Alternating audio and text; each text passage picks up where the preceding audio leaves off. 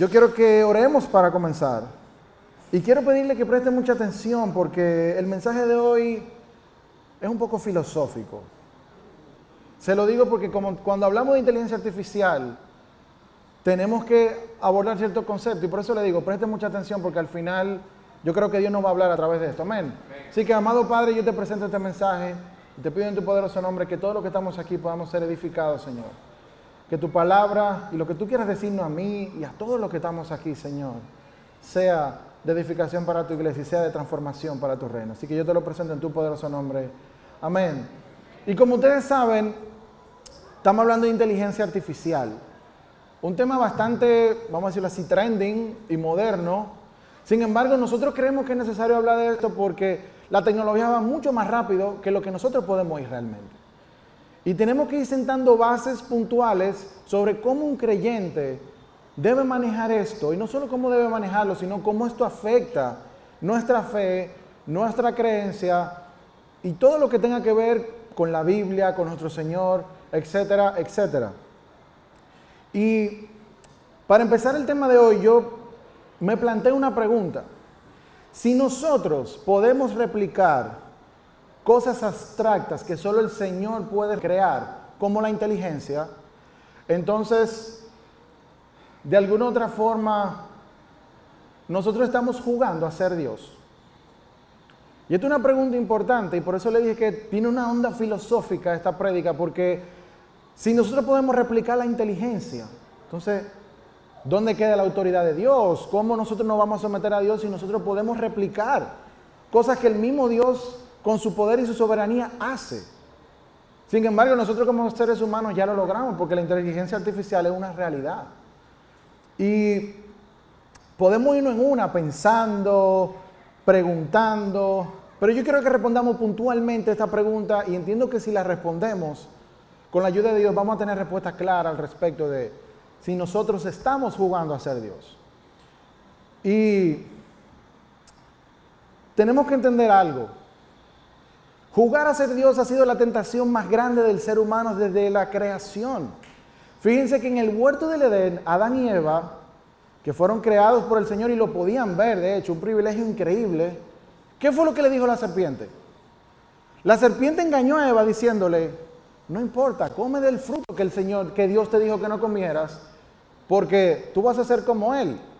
Y precisamente podemos ver eso en Génesis 3.5. Dios bien sabe que el día que ustedes coman de Él, del fruto, se les abrirán los ojos y serán como Dios, conocedores del bien y del mal. Fíjense que desde la creación nosotros estamos lidiando y luchando con esto de querer jugar. Y digo querer jugar, y más tarde voy a explicar por qué, hacer Dios. Y precisamente el engaño de la serpiente fue ese a Eva. Porque la serpiente le dio a entender a Eva, mira, si tú y Adán comen del fruto, ustedes van a poder tener omnisciencia. La omnisciencia es un atributo exclusivo y único de Dios que es tener toda la información real, verdadera y existente y que va a existir de todo. Y fíjense algo interesante, como el hombre y la mujer no conocían ni sabían lo que era el bien y el mal, el hombre y la mujer no tenían conciencia porque la conciencia florece a raíz del conocimiento del bien y el mal. Quiere decir que nosotros éramos como niños. Y ahí radica un problema muy especial en este criterio, porque al nosotros no saber qué es la muerte, la paga del pecado es la muerte, que es la desobediencia de los mandatos de Dios, el hombre y la mujer no sabían que era morir.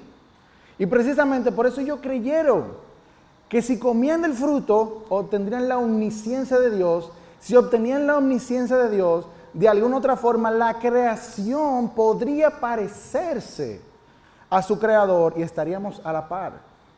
Entonces, si nosotros tuviéramos a la par la lógica humana, yo tratando de pensar como ellos pensaron, sería, bueno, si yo como el fruto, aunque Dios me dijo que no lo hiciera, es que Él no quiere que yo sea como Él.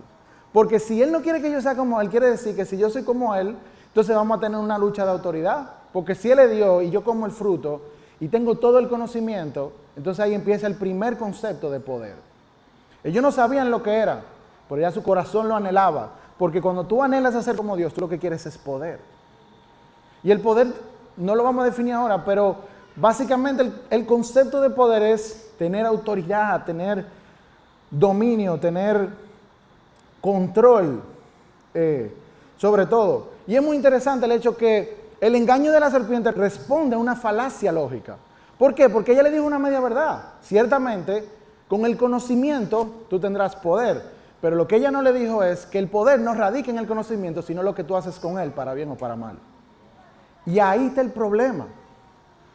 Ahí está el problema. El ser humano decidió, accedió a tener este conocimiento porque quería jugar a parecerse a Dios. Y algo muy interesante es que, fíjense que Dios nos creó con la intención de que fuéramos niños desde el Génesis. Porque Dios nos ama tanto que Dios nos creó sin este criterio moral y ético, porque la moral y la ética no existían, porque nadie tenía noción de lo que era bueno y lo que era malo. Entonces, si no había noción de esto, entonces no había necesidad de un comportamiento aceptable porque tú, por definición, eras bueno. Entonces Dios es tan bueno y Dios nos ama tanto que Él nos creó como niños sin malicia. Y precisamente por eso Jesús hace una referencia muy clara en Mateo 18.3 de que son los niños que heredarán el reino de los cielos, porque los niños no tienen malicia. Fíjense la, correlación que hay. Y precisamente por eso nosotros éramos seres inocentes, sin ningún tipo de maldad, y por eso nosotros vivíamos literalmente en el paraíso, porque el Edén era el paraíso. Y cuando tú haces un contraste, ¿qué dice Jesús? Solo ellos heredarán el reino de los cielos. ¿Qué es el reino de los cielos? El paraíso. Entonces, fíjense lo interesante del amor de Dios hacia nosotros, que Él nos creó con tanto amor y con tanta pasión que Él no quería que sufriéramos desde el inicio. Él estaba cuidándonos desde el inicio de todo para que nosotros solamente le agradáramos a Él y viviéramos literalmente como dice Apocalipsis, sin llanto, sin nada, sino disfrutando de su gloria, disfrutando de Él. En el paraíso donde había todo.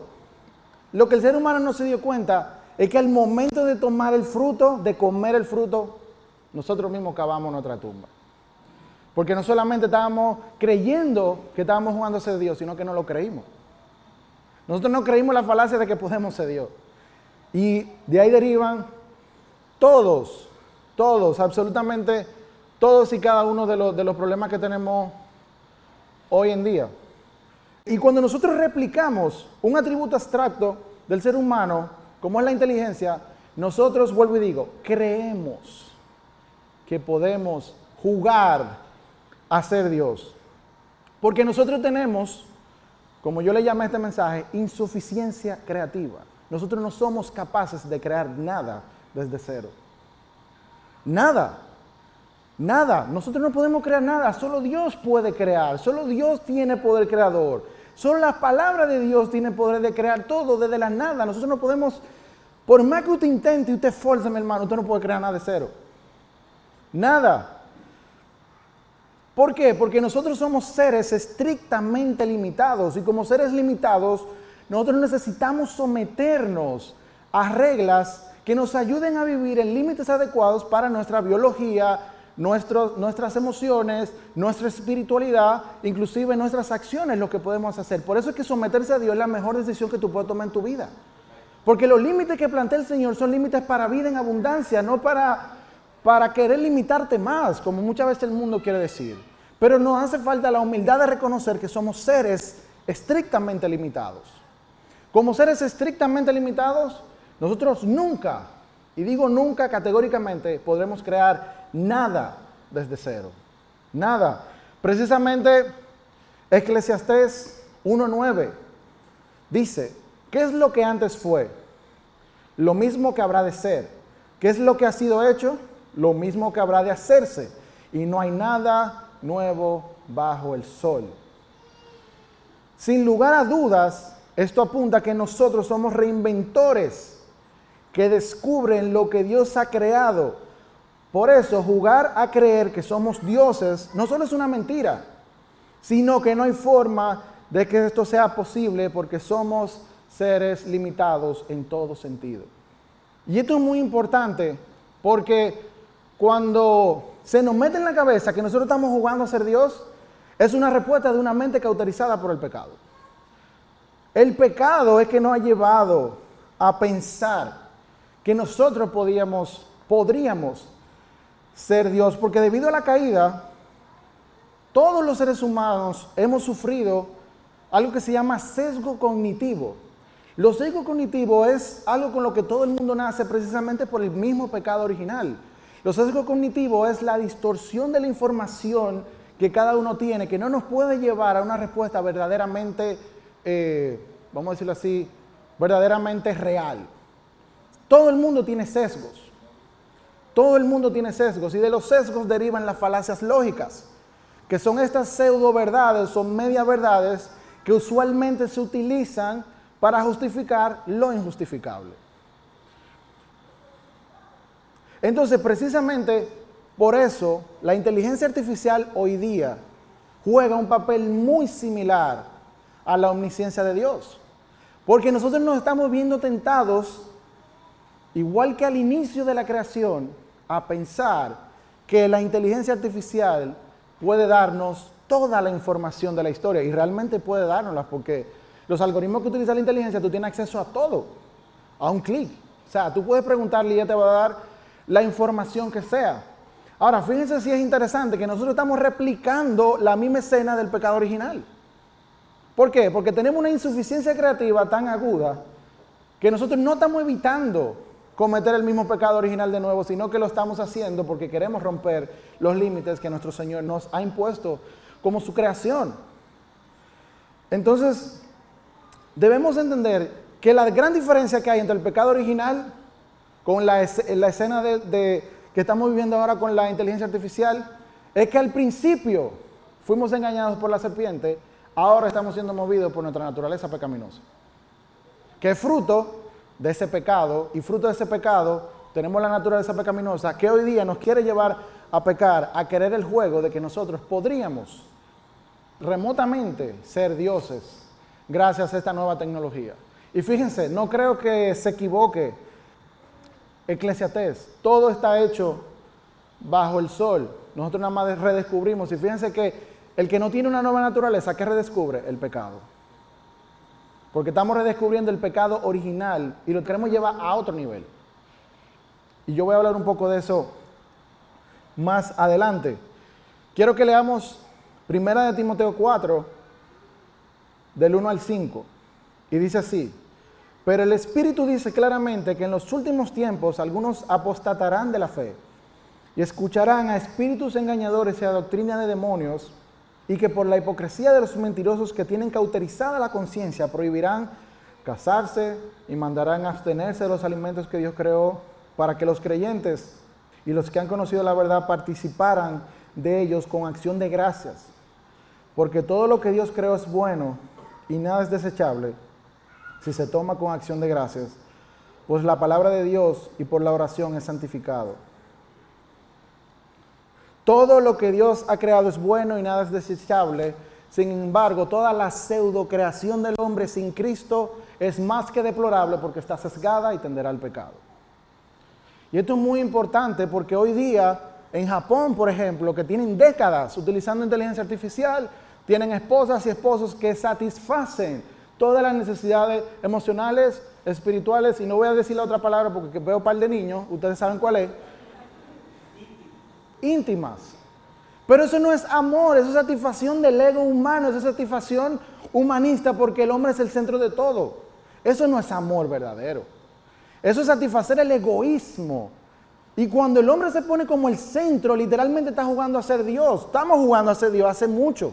Estamos creyendo que podemos ser Dios satisfaciendo nuestras propias necesidades sin necesidad de la misma creación que Dios creó, cuando el mismo Dios nos está llamando a ser comunidad, a ser iglesia, nos está llamando a vivir unos con otros, porque filo con filo es lo que nos va a llevar a ser como Cristo y eso es con la gente.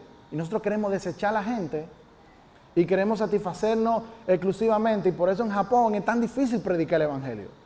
Yo he leído artículos de gente que va a predicar para allá y se la ponen súper difícil, terminan atrás frustrados porque la gente está tan sumergida en sí mismo en que no, yo tengo mi vida resuelta, no, yo tengo una inteligencia artificial, yo tengo una esposa que no me grita, yo tengo un esposo que no juega videojuegos, yo tengo un esposo que no deja la toalla arriba de la cama, que, ¿para qué yo quiero escuchar a Cristo?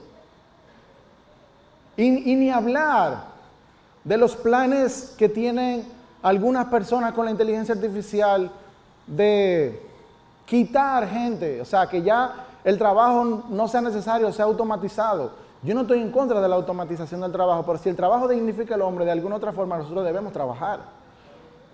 Y debemos tener esa sensación de que estamos echando para adelante con la ayuda de Dios. Con la inteligencia artificial muchas veces nosotros estamos resolviendo tanto que nos estamos desechando a nosotros mismos. Y si nosotros somos el templo del Espíritu, quiere decir que nosotros somos una creación de Dios que no es desechable porque es redimible. Sin embargo, hay mucha gente que no, no le interesa eh, que esto sea así.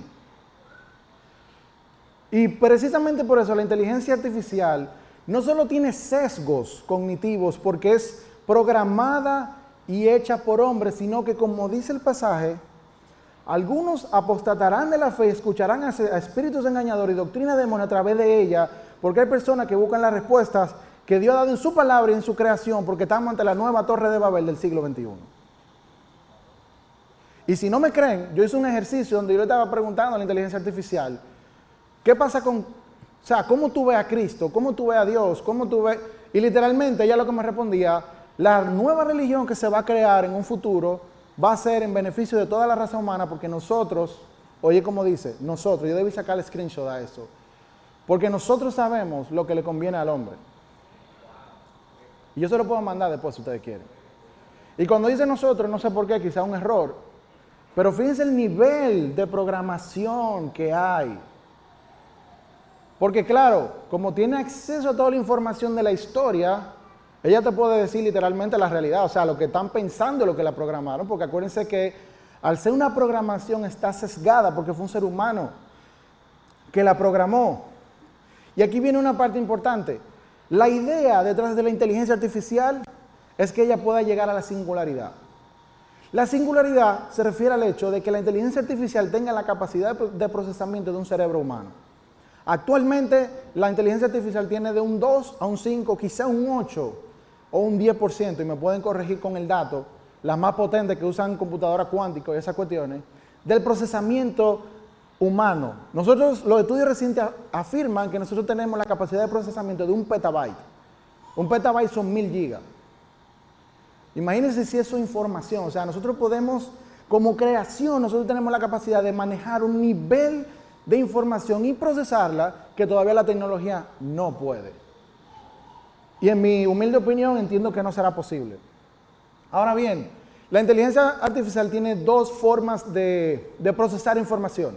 Tiene el Machine Learning y el Deep Learning. El Machine Learning es el proceso por el cual la inteligencia artificial aprende automáticamente en base a programación estadística, algoritmos, y así ella te hace un árbol de posibles soluciones y posibles decisiones en base a la data.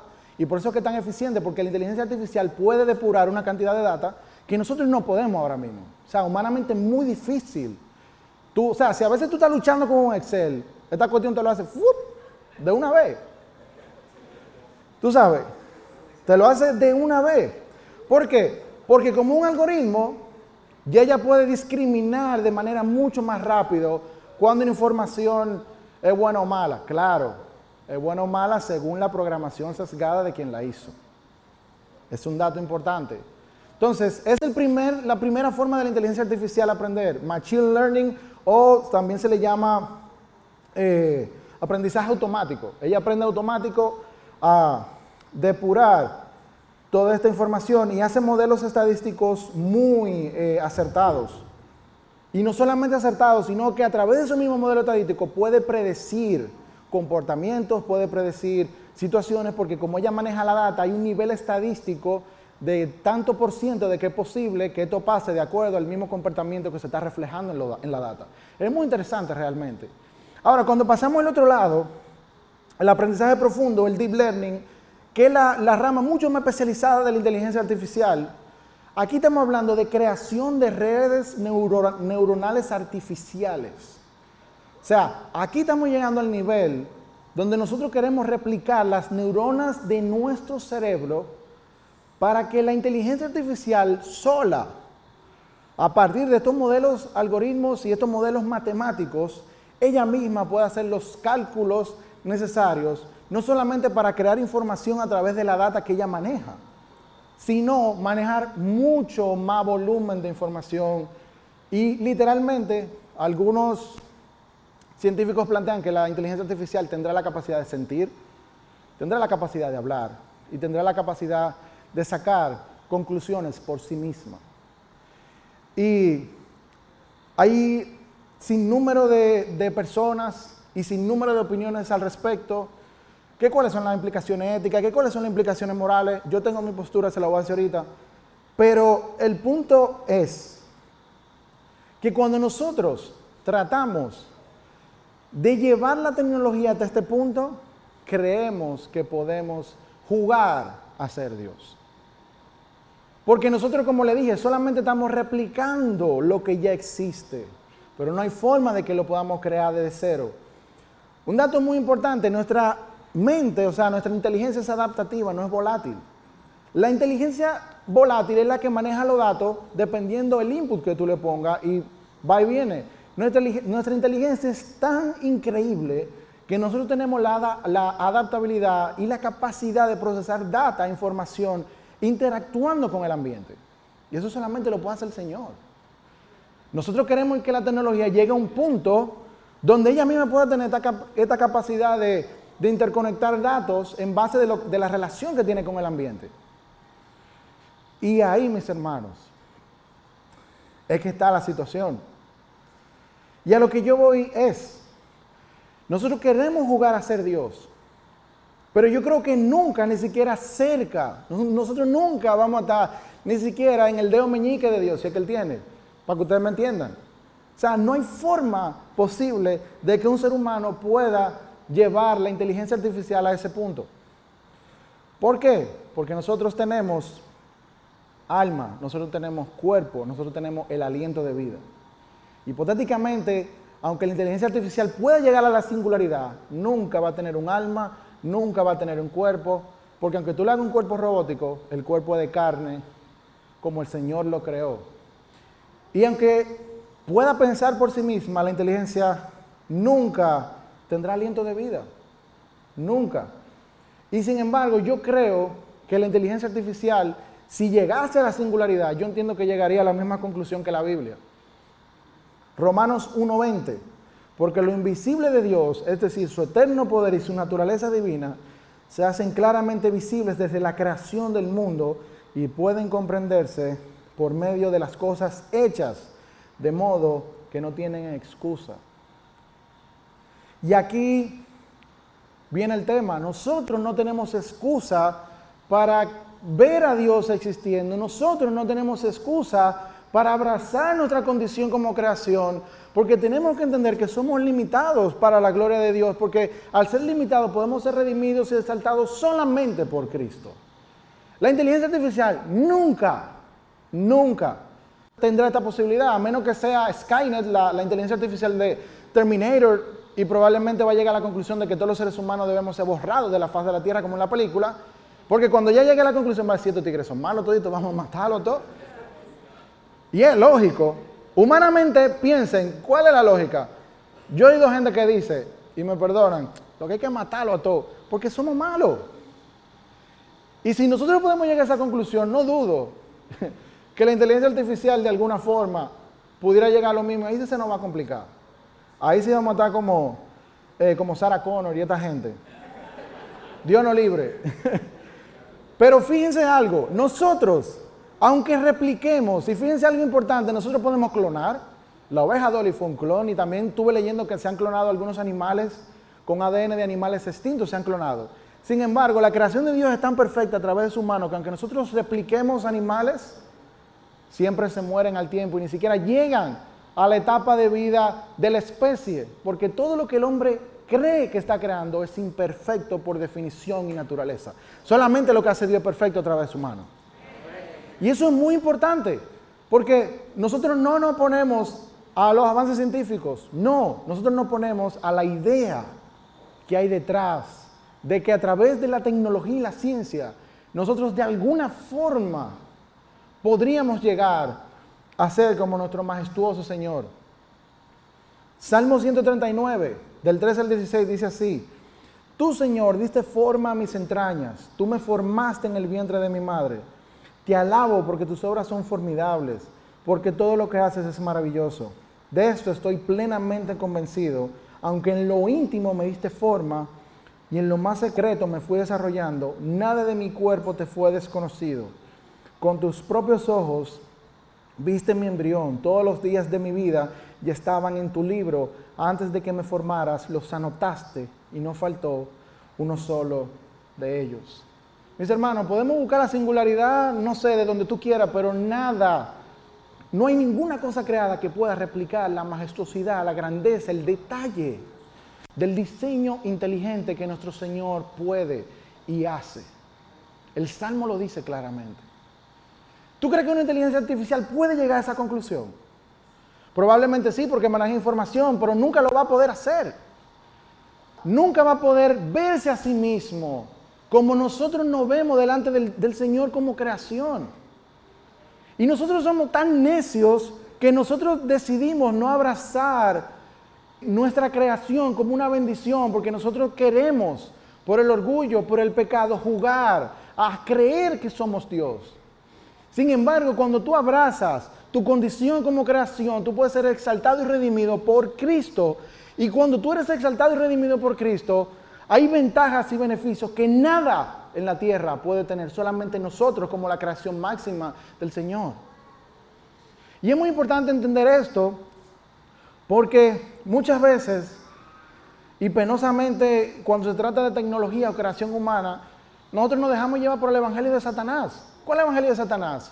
Tú eres el centro del universo, con tu inteligencia tú te la sabes toda, tú no necesitas a Dios, tú lo que necesitas es tomar control de todo, tú lo que necesitas es buscar soluciones, tú lo que necesitas resolver, tú lo que necesitas hacer, hacer. Es el evangelio de Satanás. Satanás quiere ponernos al centro de todo, como en el pecado original él no dijo, no, Dios no es importante, Dios no es el centro, el centro es el hombre y la mujer, lo que son ustedes. Por eso ustedes tienen que tener la omnisciencia, coman del fruto. Y hoy día eso es lo que se fomenta. Creer en Dios, según el mundo, es algo tonto, no tiene sentido. Inclusive cuando tú le preguntas a la inteligencia artificial, aunque sabemos que está sesgada y está en su primera etapa, la inteligencia artificial plantea la creencia de Dios como, no, es una simple creencia del ser humano por lo vacío que tiene. Y tenemos que entender algo, mis hermanos, toda la información que se maneja hoy día está sesgada y es manejada por un grupo que la usa a conveniencia para crear guerras, crear pandemias, etcétera, etcétera. Eso no lo digo yo, la data apunta a eso. Y aquí radica el problema principal de la inteligencia artificial y por qué yo creo que debemos estar hablando de este tema hoy. La inteligencia artificial es humanista por diseño, porque ha sido concebida y pensada para que el hombre sea el centro de todo y no Dios.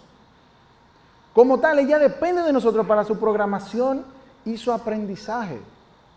Entonces, cuando nosotros descansamos en herramientas como la inteligencia artificial y no la utilizamos para nuestro beneficio, y cuando digo utilizarla para nuestro beneficio se refiere, yo entiendo que es una herramienta útil y conozco muchas personas que la usan para el bien.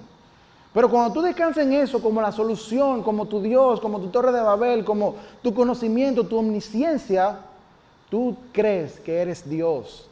Porque eso fue programado por nosotros y para nosotros. Y esa cuestión no tiene capacidad para tener una relación con Dios. No puede. Aún la inteligencia artificial logre la singularidad, esta nunca podrá ser redimida. Porque aunque pueda conocer la, verdad de Cristo, esta no tiene espíritu ni alma, porque esa sinergia que tenemos nosotros como creación, ella no la tiene. Y por eso yo le digo, yo no creo, y lo digo responsablemente, yo no creo que la inteligencia artificial tenga la capacidad de suplantar a la creación del Dios todopoderoso y omnipotente. No hay forma posible de que eso pase. Eso solamente va a pasar si nosotros la ponemos a ella como el centro, como nuestra nueva torre de Babel, y descuidamos nuestra responsabilidad como creación de Dios, que es administrar como buenos mayordomos la creación que el mismo Señor hizo con amor para nosotros, porque nosotros somos los que tenemos raciocinio, inteligencia y pensamiento, y eso es una tarea que el Señor nos encomendó a nosotros. Precisamente yo decía en el en común, Cristo no dice que Él es la sal y la luz de la tierra. Cristo dice que sus discípulos son la sal y la, luz de la tierra porque tenemos esa responsabilidad como creación. Porque nosotros podemos pensar y podemos redimirnos a través del Señor. Porque nosotros hemos sido comprados a precio de sangre. La inteligencia artificial, por más que tú te mueras, por más que tú hagas, es una inteligencia. Y por más que pueda tener emociones, por más que pueda generar sentimientos, solamente va a satisfacer lo vacío de tu corazón, pero nunca va a poder tener una relación contigo. Primera de Corintios 6:20 dice, porque ustedes han sido comprados, el precio de ustedes ya ha sido pagado, por lo tanto den gloria a Dios en su cuerpo y en su espíritu, los cuales son de Dios. Nosotros le pertenecemos al Señor. Nosotros le pertenecemos a Cristo. Y algo muy importante es que la inteligencia artificial, cuando yo le pregunté acerca de Cristo, me dijo lo siguiente, no, Cristo es un maestro iluminado que tenía mucho conocimiento y yo, basura. Cristo no es un maestro iluminado, Cristo es Dios encarnado en la tierra. Cristo se encarnó precisamente porque nosotros somos su creación y nosotros le importamos porque Dios es amor, Él nos ama, Él vino a la tierra. Cristo no es un maestro iluminado, Cristo no es una reencarnación, Cristo es Dios completamente disponible, accesible, que murió por ti, por mí, nos redimió y nos justifica para que seamos hijos de nuevo. Y por eso les digo, tenemos que entender nuestra postura y nuestro valor como creación. Si yo soy creación de Dios, entonces Cristo ya me ha exaltado para yo tener armonía con el Padre. Por ende, no hay nada más grande que eso. Y precisamente, como seres redimidos, nosotros tenemos muchos beneficios. Entre los beneficios que está, yo puse seis nada más, porque son, eh, puse cinco, perdón, porque son muchísimos. Tenemos vida eterna, tenemos perdón de los pecados, tenemos justificación, libertad de la maldición de la ley, tenemos adopción dentro de la familia de Dios, liberación de la esclavitud del pecado, paz con Dios, somos la morada permanente del Espíritu Santo. Y por ahí se va. ¿Ustedes creen que una inteligencia artificial puede hacer eso? No hay forma. Porque es una réplica del hombre. Y me atrevo a decir, la inteligencia artificial es una réplica del hombre mucho más imperfecta que nosotros. Porque si en su concepción ya tiene problemas de sesgo cognitivo, imagínense si llegara a la singularidad. Y ya de por sí nosotros somos una singularidad, porque cada uno de nosotros es único e irreemplazable. Y precisamente por eso nosotros necesitamos a Cristo. Porque dentro de nuestra autenticidad, la gloria de Dios se va a ver a través solamente de una vida redimida y una mente transformada por el poder de nuestro Señor Jesucristo, no a través de la información, porque estamos en la era de la información, el que maneja información ahora maneja poder. Pero como yo dije al principio, es una falacia lógica, porque lo importante es lo que tú haces con la información. Y yo te pregunto a ti, ¿qué tú vas a hacer ahora sabiendo que tú eres una creación redimida, que tú eres hijo de Dios y que el Señor te está dando la autoridad sobre la creación para que la administremos, la manejemos de acuerdo a lo que Él dice en su palabra. Si el conocimiento es poder, nosotros tenemos el poder de transformar el mundo. Ahora, depende de cada uno de nosotros abrazar esa, esa conexión con el Señor, abrazar que somos creación hecha por Dios. No somos creación hecha como un capricho, como yo decía hace varios domingos. Somos una creación hecha en amor. Y como creación, nosotros tenemos la capacidad de, redescubrir cosas. Precisamente estamos hablando de este tema porque nosotros redescubrimos la forma de crear un algoritmo que nos ayude a replicar la inteligencia. Sin embargo, eso es una herramienta. Y todo lo que el hombre pueda replicar, siempre será, una herramienta que debe ser redimida a través de la nueva naturaleza de una persona en Cristo. Así que yo quiero que oremos. Yo quiero que oremos porque el principal problema que yo veo con esta tecnología es que a nosotros nos cuesta mucho abrazar que somos creación. Nos cuesta tanto abrazar que somos creación que preferimos tratar de crear supuestamente cosas a las cuales nosotros podamos tener en un yugo. Porque al final el ser humano lo que quiere es sentirse y llenar cosas en su vida que solamente Dios lo puede llenar. Pero estamos al revés. Creemos que siendo dioses vamos a llenar el vacío que solo Cristo puede llenar y transformar en nuestra vida. Así que, Señor Jesús, yo te pido en esta mañana que tu Espíritu Santo nos ayude y nos dé la sabiduría, Señor, para manejar esta tecnología. Ayúdanos, Señor, a utilizarla para el bien. Ayúdanos, Señor, a utilizarla para, no sé, Señor, ayudar a personas, crear cosas que puedan ayudar a tu creación, Señor, que nos puedan ayudar eh, en muchos sentidos. Y yo sé que actualmente se usa para el bien, pero lo que he estado leyendo, Señor, me indica que el mal acecha y de mala manera. Yo te pido en tu poderoso nombre, Señor, que tú nos ayudes a abrazar nuestra realidad como creación tuya, creados a tu imagen y semejanza de Dios. Yo te pido en tu poderoso nombre que tú te glorifiques en nuestra vida, Señor. Y que nada, ninguna tentación pueda separarnos, Señor, de ti.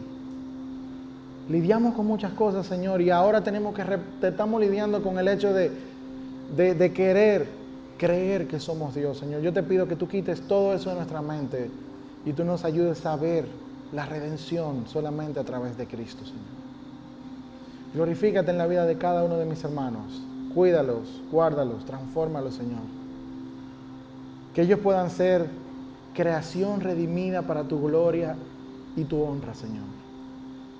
Que ellos puedan llevar tu palabra, que ellos puedan ser fruto de transformación, de bendición y de salvación donde quiera que estén, Señor. Y no sean esclavos dependientes de una pseudo creación que no te honra en nada. Cuídanos y guárdanos, Señor. Transforma nuestra mente y ayúdanos a verte en cada cosa que hagamos.